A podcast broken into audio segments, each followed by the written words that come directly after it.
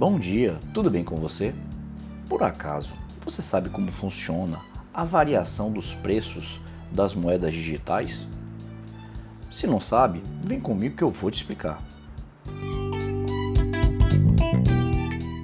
Basicamente, o preço das moedas digitais varia segundo a boa e velha lei da oferta e da demanda. Nas épocas em que as criptomoedas ganham mais atenção, é normal que elas sejam mais procuradas pelos investidores o que amplia o volume de compras e, consequentemente, os preços tendem a aumentar. O site bitcoin.org explica de uma forma bem objetiva.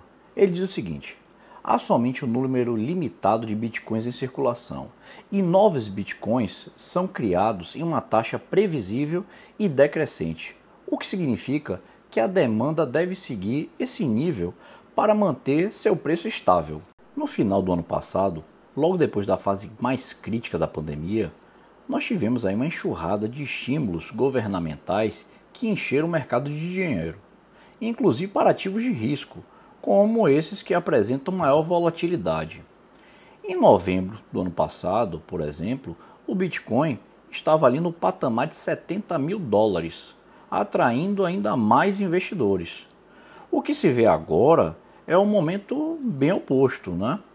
Bancos centrais de todo o mundo estão tirando liquidez do mercado para conter os elevados patamares da inflação.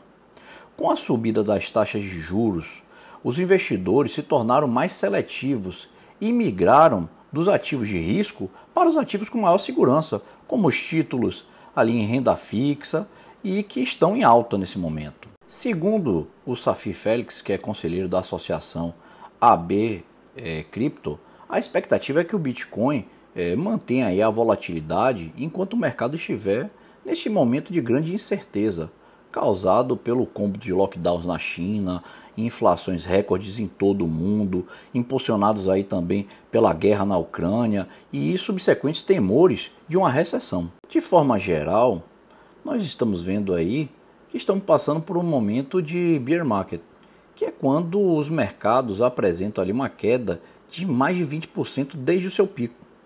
Enquanto a gente não voltar a crescer, o que não deve acontecer nesse ano, é, visto como um ano de queda no mercado acionário, a volatilidade vai continuar. Só para você ter uma ideia, o Bitcoin atingiu ontem o menor nível desde dezembro de 2020 e chegou ali a 25 mil dólares, uma queda de quase 20% do valor nos últimos cinco dias de negociação.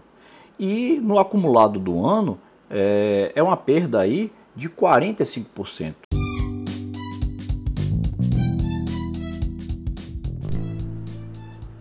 Vou ficando por aqui hoje. Desejo a você uma excelente sexta-feira, um ótimo final de semana e segunda-feira estamos aqui de volta no seu programa Conversa com Gaban. Um forte abraço. Fui!